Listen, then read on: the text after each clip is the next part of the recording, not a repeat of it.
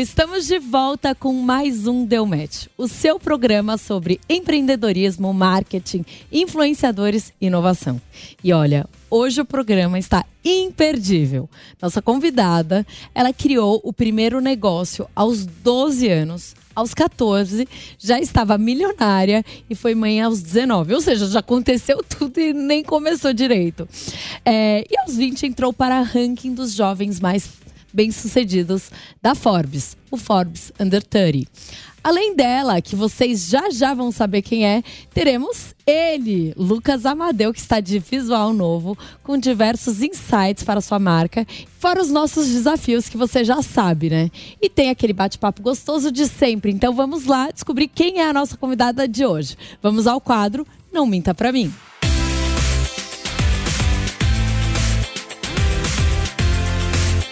E me responda em apenas uma palavra: o seu signo.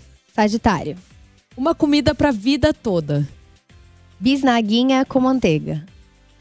Português, matemática ou filosofia? Filosofia. Uma mania aleatória. É, em uma palavra? Eu fico tirando fotos feias minhas e apagando. Quem você admira? Hum, Brené Brown. Modo marketing. Ah, é marketing. E a última, se não fosse o que você é hoje, você seria? Cantora. Você canta bem? Canta. Ai, que sucesso. Bom, depois dessa, já ficou claro quem está no nosso sofá é ela, Isabela Mate. Seja muito bem-vinda ao amiga, Delmet. Amiga, obrigada. Eu quero começar um esse enorme tá programa tá cantando sua música favorita. Ah, pelo amor de Deus, eu morro de vergonha. Sério? Eu só coloquei, mas se eu soubesse eu não falava. Eu morro de vergonha, mas é é uma coisa que eu sou apaixonada. Eu canto, canto, canto por aí, mas eu nunca ganhei um, um real, nunca fiz uma apresentação. Mas se eu não fosse nada, que eu faço um monte de coisa, se eu não pudesse fazer nada do que eu faço hoje, talvez eu fosse pra música. Sabe que o meu sonho sempre foi ser cantora, mas eu canto muito mal, então eu realmente não conseguiria. Eu tinha esse impeditivo ali. Não, não deu. Gente, a Isa hoje ela tá com 23 anos e ela criou o primeiro negócio aos 12, que hoje fa... se seu primeiro negócio foi um negócio ligado à moda, né, uhum. que foi sua primeira marca.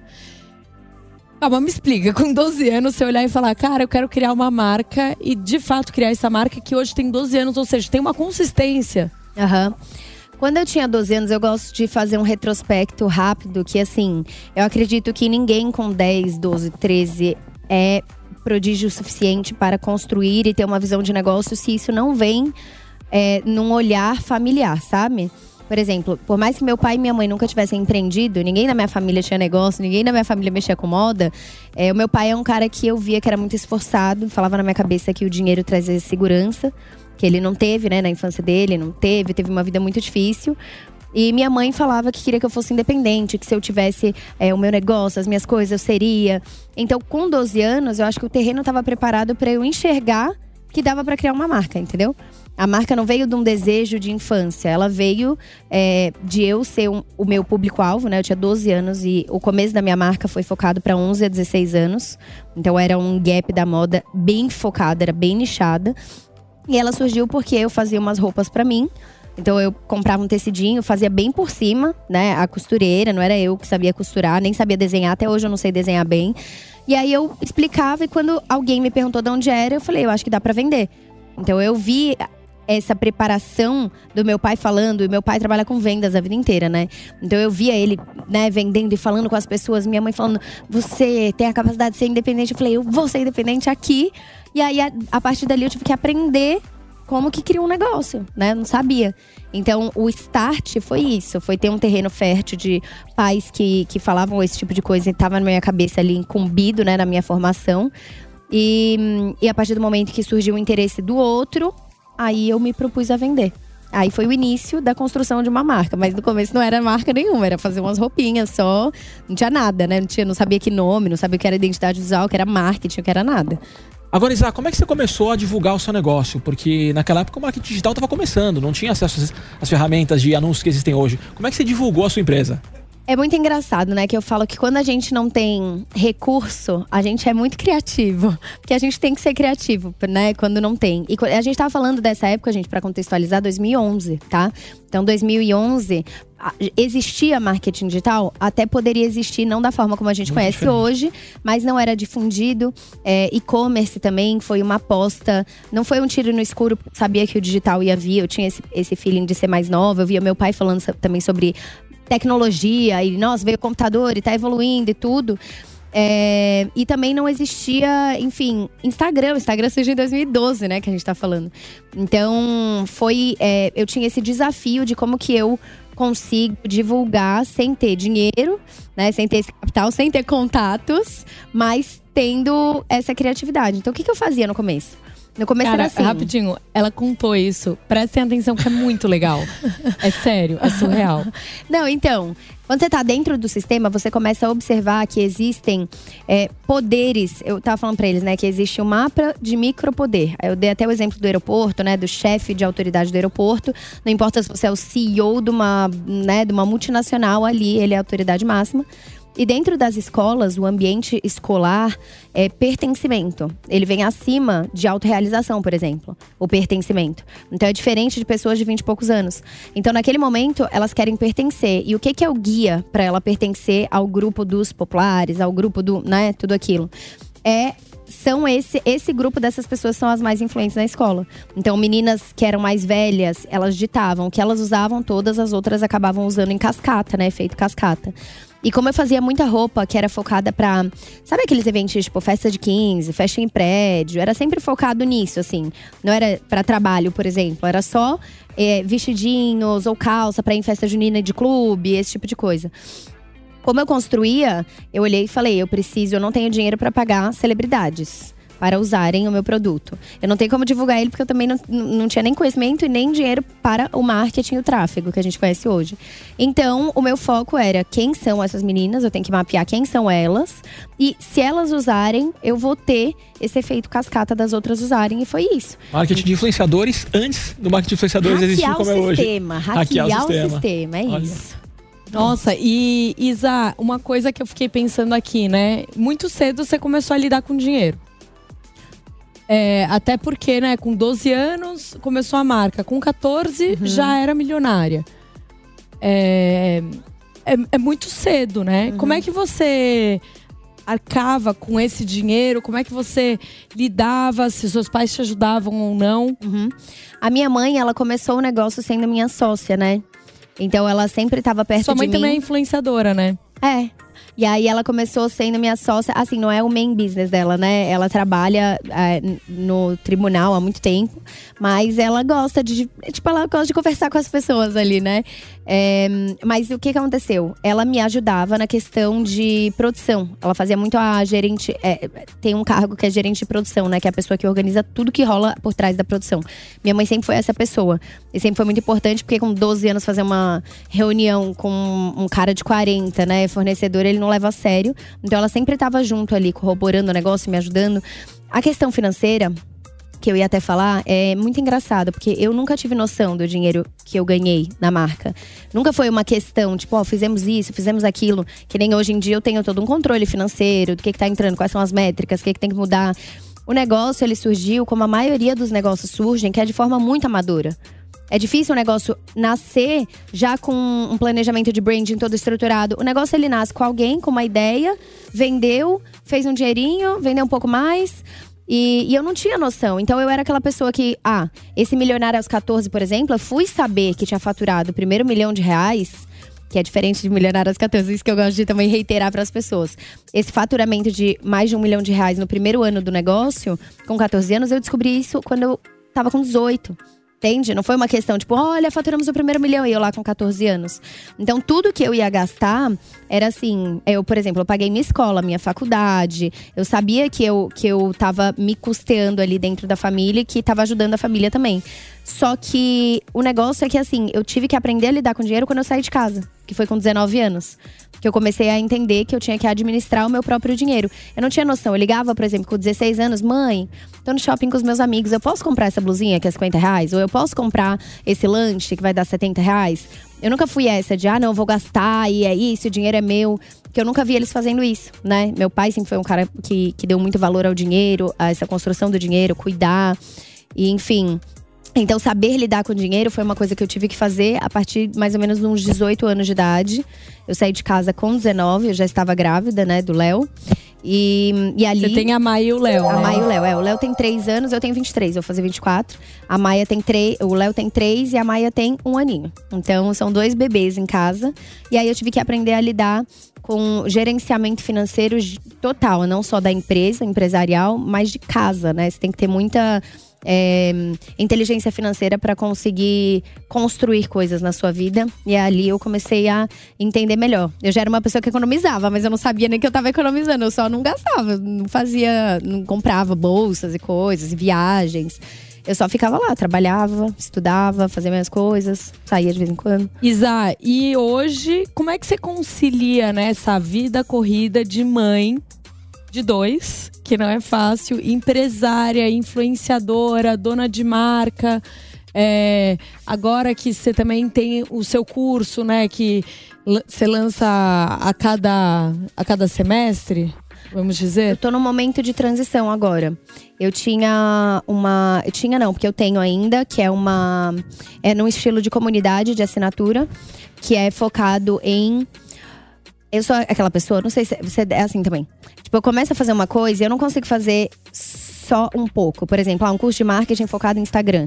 Nessa comunidade, por exemplo, tem curso de marketing focado em conexão emocional, que para mim é o melhor marketing que tem, assim. Então, conexão emocional, mas tem mais 10 outros cursos. Só de, por exemplo, criação de podcast, é, audiovisual, influenciadores, e-commerce, sistema de gestão integrada. Então virou uma grande escola ali do digital.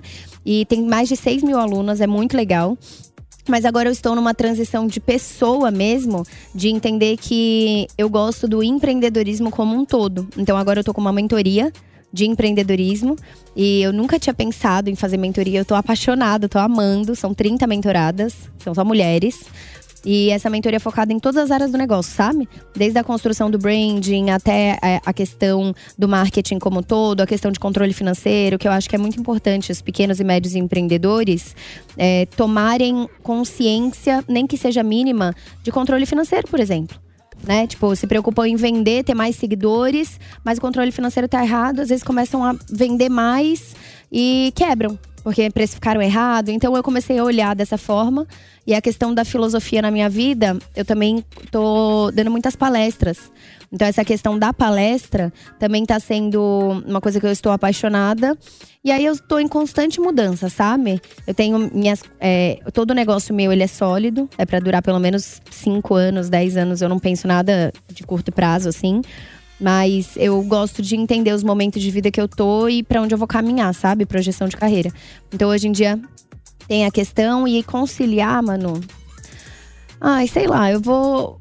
É, agora eu tenho uma produtora que me ajuda, porque, sabe, não perder prazo e marcar coisa, isso me ajudou muito. Mas eu tive que aprender a me organizar demais, que eu era muito desorganizada. E eu acho que a organização de ter horário para fazer as coisas, sabe? Sagitário, né? Falando até sobre o signo, é mais tipo, let's go with the flow, é. né? E às vezes a gente não tem. É, não sabe a importância de um cronograma. Quando você trabalha com influência ou empreendendo, você não sabe. Você, não, você tem que construir uma rotina própria né? Não adianta, ah, o que, que eu vou fazer hoje? Vou postar o quê? Não, tudo meio tem, cronometrado. Você é. tem cronograma de postagem hoje pro Instagram tipo Boca Rosa, por exemplo? Não, não tenho tipo Boca Rosa. É, eu tenho um planejamento macro que é o que que eu preciso representar, que é bem a raiz do branding, né? Qual é o valor que vai estar agregado à minha marca pessoal. Sim. Então, quais são os valores maiores nessa projeção? Daqui cinco anos, como eu quero estar, daqui dez anos, como que eu quero ser vista, que marcas eu quero fechar. Então, eu tenho esse planejamento. Dentro disso, eu tenho assuntos que eu abordo. E aí eu tenho porcentagens de assuntos. Por exemplo, eu tenho filhos, mas meu conteúdo não é de maternidade. Você entende? Eu tenho filhos, mas é, eu não sou a primeira opção para uma marca que vai falar sobre maternidade. Eu até posso falar, porque eu sou mãe. Porém, eu tô mais focada em conteúdo de empreendedorismo, de viver melhor, de. Entende? Então, para isso, se eu postar 80% do meu tempo de filhos, eu vou ser vista como uma influenciadora de maternidade. Então, eu tenho isso muito construído. E aí, eu tenho assuntos, tipo. Ah, na segunda-feira eu, eu tenho dois posts por dia. Na segunda-feira vai ser aqui sobre filosofia, aqui sobre empreendedorismo. Aí aqui nesse formato tal, aqui nesse tal.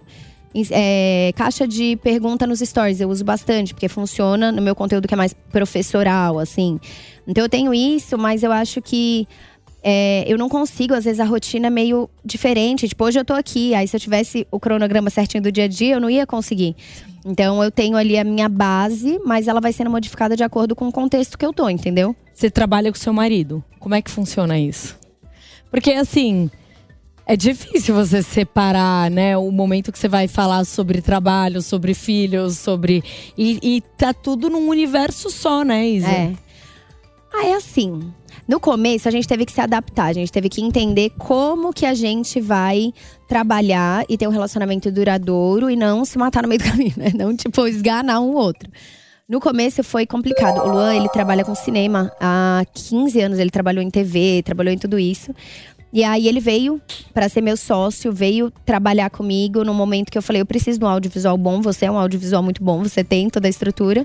Então vem trabalhar comigo. Mas no começo eu tinha uns sabe, assim, tipo umas alfinetadas. O jeito dele trabalhar, ele era mais bravão e eu era mais brincalhona. E eu tive que aprender a ser mais séria e ele menos sério.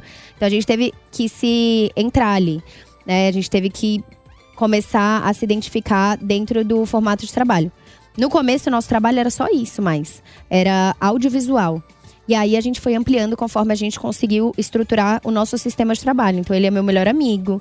Eu brinco que eu falo, você cansa da minha cara de noite, né? Porque ou tá me gravando, ou tá me editando, ou tá resolvendo coisa para mim, ou tá, né? Então a gente tem que ter um diálogo muito bom. Então eu comecei a estudar muito sobre comunicação. Como que eu me comunico com essa pessoa de forma que a gente resolva o problema, que a gente entenda a necessidade de um e do outro e não brigue. Então é engraçado, hoje em dia a gente não briga. Tipo, eu não brigo com ele e ele é meu sócio em tudo hoje em dia. Então ele é meu sócio é, na questão da hum, educação, palestras, ele que me acompanha. Aí ele ia estar tá aqui, mas ele está com o nosso filho. então, e grave, e edita. E aí dá muito certo porque a gente aprendeu a se comunicar de forma que a gente foca na necessidade, não na crítica, entendeu? Falando em filhos, você gostaria que seus. Né, a Maia tem um ano. É, e você gostaria que seus filhos seguissem sua carreira de influenciador ou não? É que a Ma... Eu. Eu não sei, sabia? E o Léo tem três, né? O Léo tem três, a Maia tem um. Eu, eu penso assim. Eu não gostaria nada eu acho que eles têm que fazer o que vai fazer sentido para eles. Eu acho Sim. que eles têm que se encontrar na vida deles. Eu não crio expectativas para os meus filhos. Eu só quero que eles sejam felizes, que eles tenham uma vida legal, boa. Mas eu. Influenciadores mirim, não. Eu não gostaria que eles trabalhassem com a imagem tão cedo, antes de conseguirem ter uma maturidade emocional para lidar com tudo isso.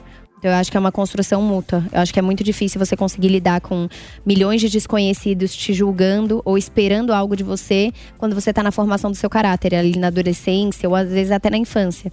Então, eu gostaria de preservar, mas se eles verem vocação para isso, eu vou orientar dentro, enfim, né, da preservação da, da exposição deles e tudo. Mas eu não tenho muita expectativa. Eu acho que o que eles quiserem ser, eu vou estar ali para abraçar e falar, você quer? Então agora você vai ter que ser resiliente para conseguir fazer. Acho que eu vou ser mais uma mãe, eu sou mais uma mãe orientadora, que aconselha do que impositiva. Tipo, eu não quero que eles sigam o meu, meu caminho, sabe? É, é, legal, né? Porque até se mostra um pouco mais do que impor. Eu acho que esse é. método funciona bastante, pelo que eu tenho visto. Não tenho filho, não sei. Isa, é, última pergunta deste quadro.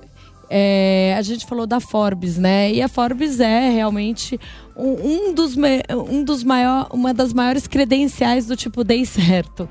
E você foi Forbes Under 30, né? Me conta um pouquinho como é que foi, como é que chegou lá o seu nome, como é que chegou para você que você era Forbes Under 30 e o que, que você sentiu depois, se mudou ou não? É. É muito engraçado que eu gosto de falar para as pessoas. As pessoas falam muito hoje de networking, né?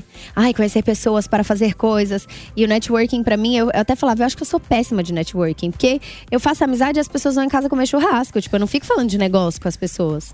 E a Forbes, ela surgiu de um bom networking que eu nem sabia o que era networking. Eu só achava que, ah, eu gosto de alguém, você gosta de mim, vamos lá em casa. Tipo, eu não sou essa pessoa que vamos pensar em estruturar um negócio, sei lá o quê, mas a, a vida acontece. Eu, quando eu tinha uns 11 anos, eu fazia miçanga com, de pulseirinha e ia vender no prédio. É, antes do negócio, né? Aí eu ia vender no prédio. Eu sempre gostei de vender coisas, sei lá por quê. E aí um dos meus vizinhos, ele era. Hum, ele era um cara muito influente, mas eu não sabia. Ele só pra mim era o Flávio, que é fofo. Tipo, era um senhor muito fofo. Fui lá vender as miçangas. Zero meu público-alvo, né? Fui lá vender. uma por três, duas por cinco. Aí eu fui lá vender, aí ele achou fofo e começou a me acompanhar. E começou a pegar um carinho por mim, porque imagina, eu era uma criança, né?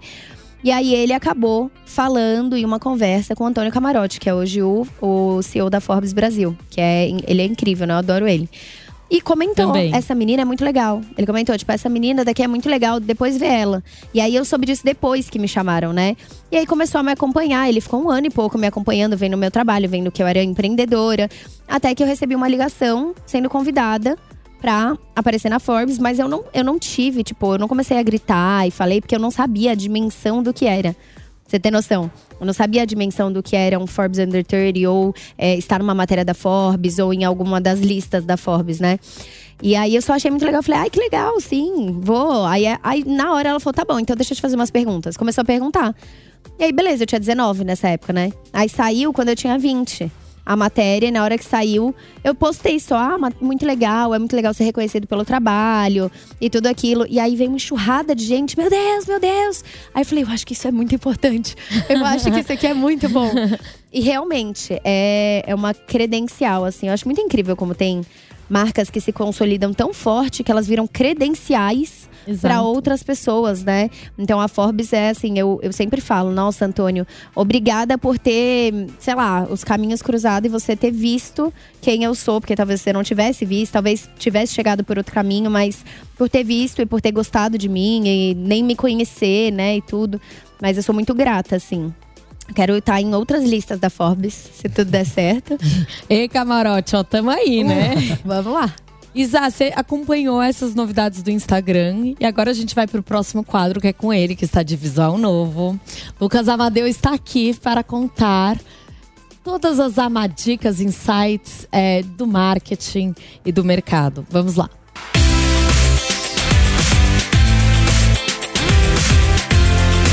Pois é, Manu. Vocês têm acompanhado nos últimos dias uma série de boatos que vem surgindo aí sobre as redes sociais. Primeiro, falou-se que a gente ia começar a saber quem visitou o seu perfil do Instagram, como tinha no Orkut antigamente, né? Será que isso é verdade? Será que isso é mentira? Vamos dar uma olhada aqui nas imagens que a gente trouxe? Dá uma olhada nos memes que começaram a surgir. Os fofoqueiros de plantão ficaram desesperados, todo mundo foi pro TI, quase infartaram ao saber essa história. Outros memes também que passaram é, na sequência, a galera começou a comparar muito com o Orkut, né? Porque o Orkut tinha essa história ali na próxima tela de aparecer quem visualizou o seu perfil. A galera comparando ali uma, uma foto como se fosse na época do Orkut e hoje em dia dizendo que era a mesma coisa. Mas na verdade, gente, fiquem tranquilos que isso é boato. Isso é mentira, isso não é verdade. Como é que surgiu essa história? A gente trouxe uma imagem aqui na, na sequência que começou a, a, ser compartilhada na internet. Pode passar ali a próxima imagem, gente. É, começou a ser compartilhada na, na, internet essa imagem aí, que é um fake, na verdade, não é uma imagem real. Foi atribuída ao Facebook, como se fosse imagens aí de uma tela que está sendo desenvolvida pelo Facebook para mostrar quem entrou no seu Instagram e aí a galera ficou louca com a história, começou a compartilhar, mas fiquem tranquilos, isso não é verdade. Trouxe um próximo tema para vocês também, isso é mentira. Um próximo tema que eu trouxe para vocês também, esse sim é verdade, novidade pro WhatsApp. A partir de agora, o WhatsApp está começando a testar uma nova funcionalidade que você vai poder esconder das pessoas quando você está online. Hoje você já pode esconder as setinhas azuis, né? Se você visualizou ou não a mensagem que a pessoa te enviou, mas a partir de agora o Instagram, o WhatsApp está testando também essa funcionalidade, você vai poder escolher quem vai ver se você está ou não online. Todo mundo, só os seus contatos ou seus contatos, exceto algumas pessoas que você vai sinalizar. Agora, tanto o Instagram quanto o WhatsApp, vocês sabem que pertencem a uma mesma empresa, né? Pertencem ao grupo é, Meta, antigamente era o grupo Facebook, e o grupo Meta, a gente está bastante preocupado com os números, com o faturamento, a gente tem até essa imagem aí do Mark bastante preocupado. O que está acontecendo, gente? É, a empresa anunciou hoje, ela mandou um e-mail para os funcionários é, dizendo que o, a empresa pode ter um, um, próximo semestre muito difícil, isso por conta das restrições em relação ao uso dos dados que estão acontecendo em vários países, na Europa, Estados Unidos, até o Brasil tem discutido isso, e também restrições colocadas pelos aplicativos. Então, quem tem iPhone, por exemplo, sabe que agora ele te pergunta se você quer ou não que seus dados sejam usados para segmentação de anúncios no Facebook. Isso está preocupando bastante a empresa. Eles, inclusive, nesse meio os funcionários, disseram que ventos é, fortes, ventos contrários, estão mais fortes do que eles esperavam e que a empresa precisa se preparar, claro, também por conta do cenário macroeconômico que está bastante desafiador, com risco de recessão nos Estados Unidos. E aí, o que será que vai acontecer com o Facebook? Amadeu, você é um podcaster? Eu sou um podcaster também. É. E falar que nem um podcaster. Não, e não só isso, porque Isamate também é uma podcaster. Eu queria que você contasse. É, você faz podcast de marketing, é isso? De marketing e de negócios. E você, Isa? Meu podcast, ele é uma grande bagunça. Eu falo que é um muito, de, de tudo muito, sabe? Amo. Então, sou eu e meu marido. E aí são duas vezes por semana, né? E aí a gente traz tanto convidados, mas o foco somos nós dois, né? Os hosts. E a gente traz assuntos desde, tipo assim, teoria da conspiração. Será que Shakespeare era Shakespeare? Até dicas de negócios, empreendedorismo, ou assuntos como ética. E nos convidados eu falo, né? Eu brinco. Vem os amigos meus que são muito famosos. Veio um, veio um amigo nosso que é do, do, do Haikai, sabe? A banda. Eu não fiz uma pergunta sobre a banda. Era só, você acredita em ET? Aí a gente começou a chegar em pensar, será que a gente tá vivendo no holograma ou não?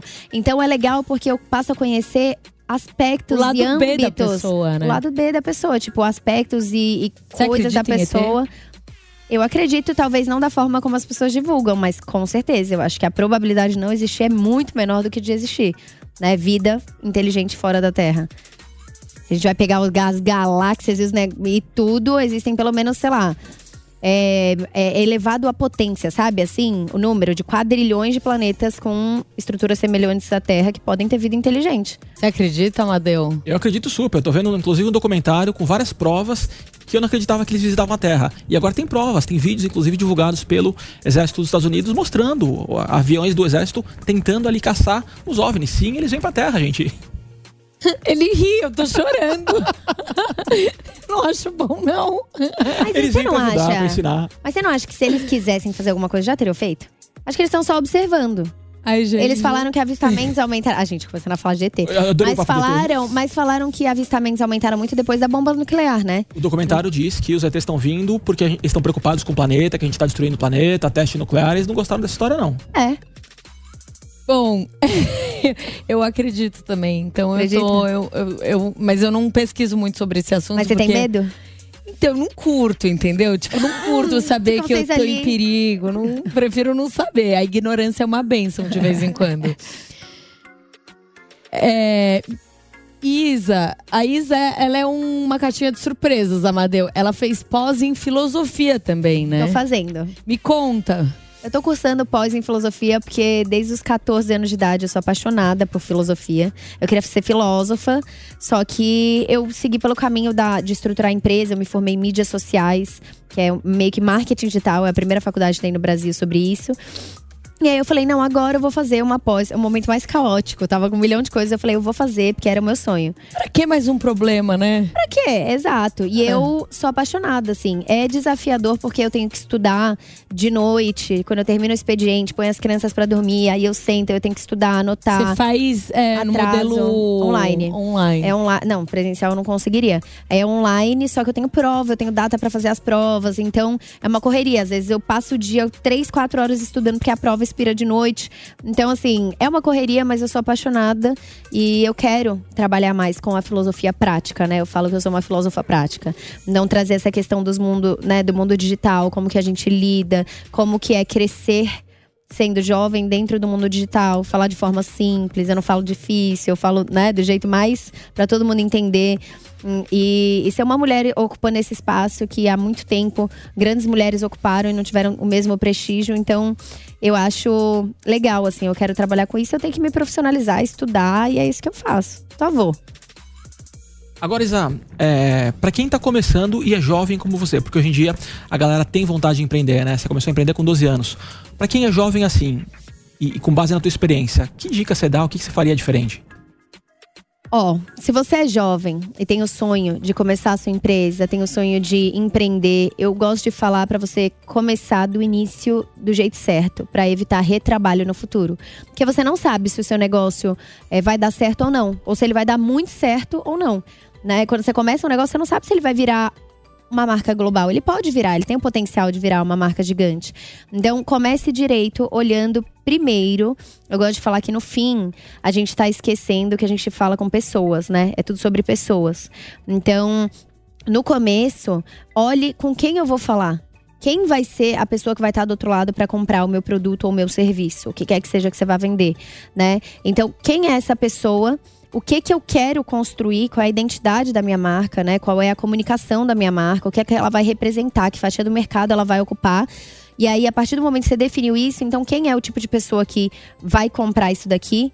E por que, que ela tem que comprar isso? O que, que ela perde se essa marca deixar de existir? Então, perguntas essenciais. Começa respondendo essas perguntas e aí você estrutura.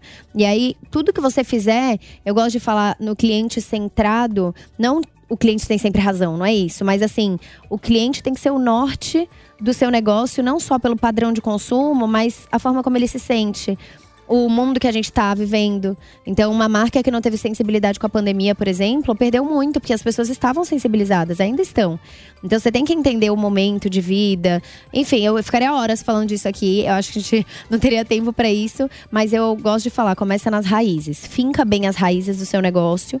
E aí, tudo que você fizer depois, ah, é, construir a postagem do Instagram. Isso vai estar tá alinhado com aquilo que você determinou uma postagem que você está pensando no outro, ela é muito mais efetiva para a construção da imagem do seu negócio e para ajudar essa pessoa e para criar uma conexão emocional do que uma postagem X que você quis fazer porque quis fazer. Ah, isso pode viralizar. Mas não é sobre viralizar, é sobre o quanto de impacto você tem da pessoa preferir o seu negócio ou não. Ah, ela até já entrou no momento guru, que é o nosso quadro. Isa, a gente sabe que você tem uma trajetória de muito sucesso em 2020, enquanto muitos quebravam a sua empresa cresceu 86%. Como é que foi isso? Esse crescimento do negócio é assim: a gente já estava digitalizado, a minha empresa é 100% digital. Então, os negócios digitais tenderam a crescer na pandemia porque as pessoas ficaram em casa. Então foi um fluxo de crescimento, depois é, abaixou um pouco, estabilizou, agora tá mais difícil. Então, assim, é, são ciclos, né? Mas os negócios que estavam preparados para o digital, e a minha empresa já estava há oito anos no digital, então a gente já estava muito consolidado no digital, em produção de conteúdo, em é, ter todo esse know-how de como distribuir o conteúdo e como distribuir todas as estratégias de marketing dentro do digital. E, enfim, toda essa logística mesmo. Então, acabou que a gente notou naturalmente, sem investir um real a mais, a gente não investe, né? Não investiu nada em tráfego pago, por exemplo, no orgânico uma procura muito maior. Da, dos produtos, das pessoas estarem em casa. E a gente estava preparado para o fluxo. Então, atendimento, tudo isso. Isso é muito importante. Né? Exato. Então, tanto que você nota que as empresas que não estavam preparadas para o digital, na hora que veio a pandemia, é, se eu não me engano, teve uma empresa de, de, enfim, chocolates assim, que ficou muito mal na hora que veio a Páscoa e não estava pronta no meio de uma pandemia. Então, as empresas que não antecederam e entenderam que o digital já estava acontecendo, aí a, acabou que, que tiveram muita dificuldade, ou empresas também que não conseguiram estruturar de forma inteligente um custo baixo de operação para o negócio, né? Então, uma situação muito difícil, mas como a gente estava com tudo isso amarrado e preparado, foi um movimento natural o crescimento, não foi um esforço que a gente fez a mais. É se preparar para o futuro, né? É. E a Pietra, empreendedora de 20 anos, tem uma pergunta para você. Oi, meu nome é Pietra, eu tenho 20 anos. Hoje eu sou social media e também eu tenho uma empresa de cosméticos. E hoje a minha pergunta é que quando você passa por todo aquele processo e que tudo tá dando certo, mas de repente tudo começa a dar errado e como que você tem resiliência? Qual que é o conselho de quando as coisas já deram certo, mas agora o que você tá passando, tipo, todas as coisas estão dando errado? Qual seria o seu conselho para mim? Ah, Pietra, primeiro parabéns, né? Eu adoro ver empreendedoras jovens assim, então parabéns pelo seu negócio. Eu amo porque ela começou com 12 anos e tipo, é muito bom isso, né? Não, eu tô falando isso porque, tipo, eu também fico muito animada quando eu vejo uma empreendedora. É, e jovem, esforçada e que, criando negócios no meio, às vezes, de uma época que tanta gente não tá nem aí pra nada disso, né? Então, parabéns por isso. É, a resiliência, eu gosto de falar que assim, a resiliência é a capacidade de conseguir continuar no caminho, mesmo quando as coisas estão difíceis. Mesmo quando a dificuldade surge. É aí que a grande maioria dos empreendedores desiste. É quando surge a primeira, a segunda, a terceira dificuldade.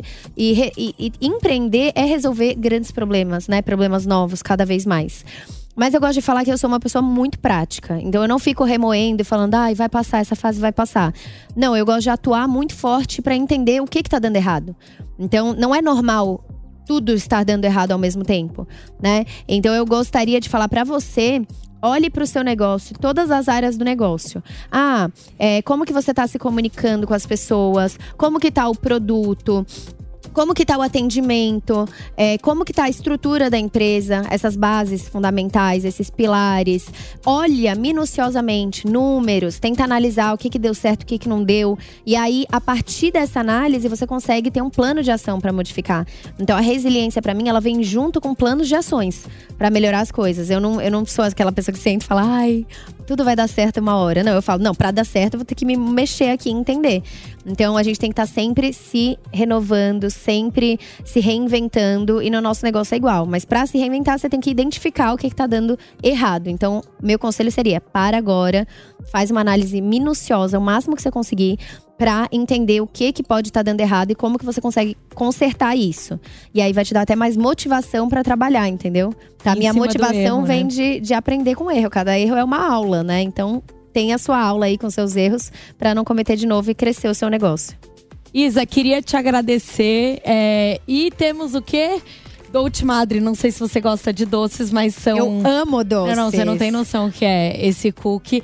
Amadeu, você também ganhou, querido. Tá muito chique. Deu match, está agora com o nosso patrocinador da Ultimadre. Agradeço muito pelo ainda mandaram mimo. Um e ainda temos uma cartinha. Muito lindo. Isa, queria muito te agradecer. É, normalmente a gente tem um desafio final. Eu queria fazer esse desafio rapidinho do Delmet, que é ver você cantar. Porque assim, ela é tudo. Tudo mesmo. Então, no caso, eu adoraria assim, esse final do Delmet com uma música que você ama e rapidinho. Fala alguma música pra eu cantar. Amadeu.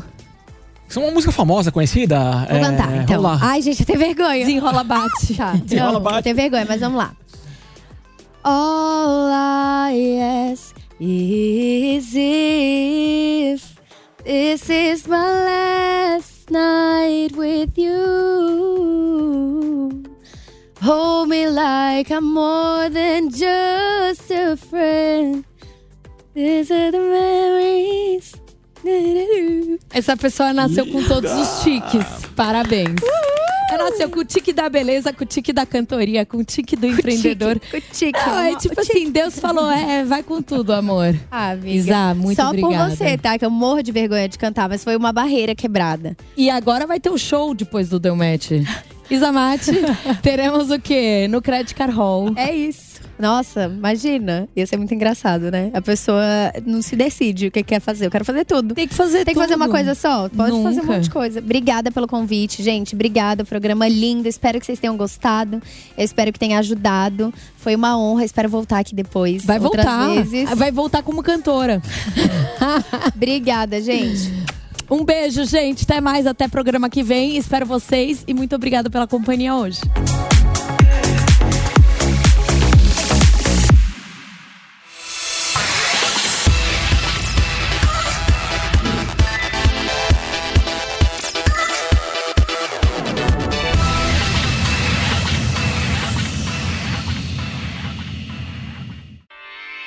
Realização Jovem Pan News. Protect your dream home with American Family Insurance. And you can weather any storm. You'll also save up to 25% by bundling home, auto, and life. American Family Insurance. Get a quote. Find an agent at amfam.com. Products not available in every state. Discounts may not apply to all coverages on an auto or home policy. Discounts do not apply to life insurance policies. Visit mfm.com to learn how discounts may apply to you. American Family Mutual Insurance Company SI and its operating companies American Family Life Insurance Company 6000 American Parkway, Madison, Wisconsin.